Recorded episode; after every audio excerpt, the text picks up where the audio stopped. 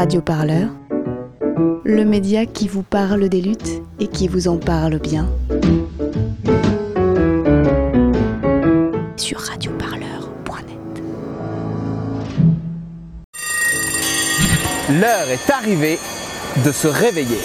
Alors t'as entendu Nicolas Hulot avouer son impuissance face à un gouvernement sclérosé par les lobbies et tu l'as entendu regretter de ne pas disposer d'un mouvement populaire prêt à descendre dans la rue.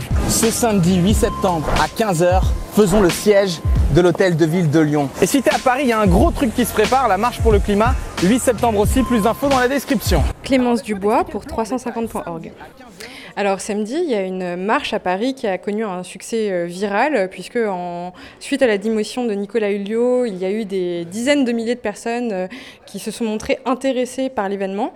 Mais il faut savoir que en fait, euh, le sursaut provoqué par Nicolas Hulot, eh bien, il, symbolise un peu le, phénomène de ce qui est en train de se passer à l'échelle internationale, à savoir que oui, les décideurs, nos représentants ont un peu quitté le navire face à l'urgence climatique et environnementale et c'est la raison pour laquelle on se mobilise euh, partout dans le monde, puisque ce 8 septembre, euh, il y a plus de 800 actions qui sont prévues dans 90 pays sous la bannière Rise for Climate, et euh, notamment 130 en France. Il y a des, des envies spontanées de gens qui n'étaient pas nécessairement structurés dans des organisations ou dans des mouvements, de vraiment s'organiser collectivement. L'événement Facebook appelé Marche pour le climat, créé par un citoyen qui s'appelle Maxime, a rencontré effectivement effectivement un, succès viral qui a montré qu'il est possible pour chaque euh, citoyen et chaque citoyenne de devenir un leader sur la question climatique. Il y a une dynamique euh, qui qui est sans précédent et maintenant il s'agit de transformer l'essai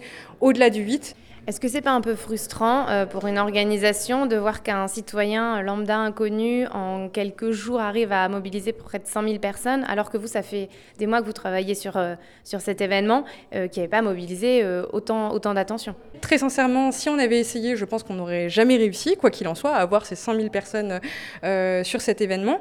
Donc moi, je pense pas que ce soit frustrant. Je pense au contraire que c'est le résultat des, des graines qui sont semées aussi exactement euh, le sens de notre action, de montrer que tout citoyen et toute citoyenne euh, peut initier le changement. Et après, justement, il faut euh, prendre le relais pour, pour vraiment continuer à s'organiser, que ce ne soit pas juste une journée. Toi, si tu te pointes samedi, c'est que tu es réveillé, tu es conscient de l'enjeu de ce moment historique qu'on est en train de vivre. Mais qu'est-ce qui t'a réveillé?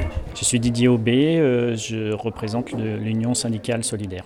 Euh, en tant qu'organisation euh, syndicale, euh, dans, notre perspective de travail, on essaye d'agir en tout cas aussi bien pour la justice sociale et pour la justice climatique. Ça nous paraît évident pour nous de, pouvoir travailler sur ces deux, jambes-là en même temps, je dirais, parce qu'elles ont une, source qui est commune en fait, qui est le système néolibéral, la croissance toujours plus et le productivisme qui ont les mêmes conséquences d'un point de vue euh, des, conséquences climatiques, mais aussi, aussi des, conséquences sociales. Et à cette marche pour le climat, donc il y aura des gens de solidaires. Est-ce qu'il y aura des gens euh, d'autres, d'autres syndicats? Est-ce qu'il y a d'autres syndicats qui, qui, ont été conviés ou qui vous ont contacté pour travailler euh, avec vous? Aujourd'hui, c'est, ça reste très compliqué. Effectivement, je ne peux, je peux pas vous certifier qu'il y aura d'autres militants syndicaux, d'autres organisations, mais vraisemblablement parce que c'est des choses qui parcourent l'ensemble du, du monde syndical aujourd'hui, qui de toute façon interpellent et euh, qui font bouger les lignes. Et c'est plutôt une bonne chose, même si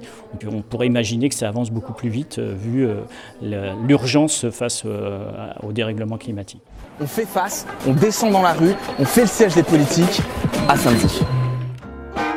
Et comment vous appelez un pays qui a comme président un militaire avec les pleins pouvoirs, une police secrète, une seule chaîne de télévision et dont toute l'information est contrôlée par l'État? J'appelle ça la France, mademoiselle et pas n'importe laquelle. La France du général de Gaulle. On met un pognon de dingue dans des, dans des minima sociaux, les gens ils sont quand même pauvres. Dès le débarquement, prévoir des centres fermés, organiser des procédures rapides d'examen des situations, reconduire rapidement ceux qui n'ont pas droit à l'asile.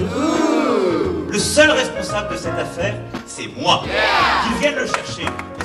Radio Parleur, le média qui vous parle des luttes et qui vous en parle bien. Eh ben, on n'est pas sorti du sable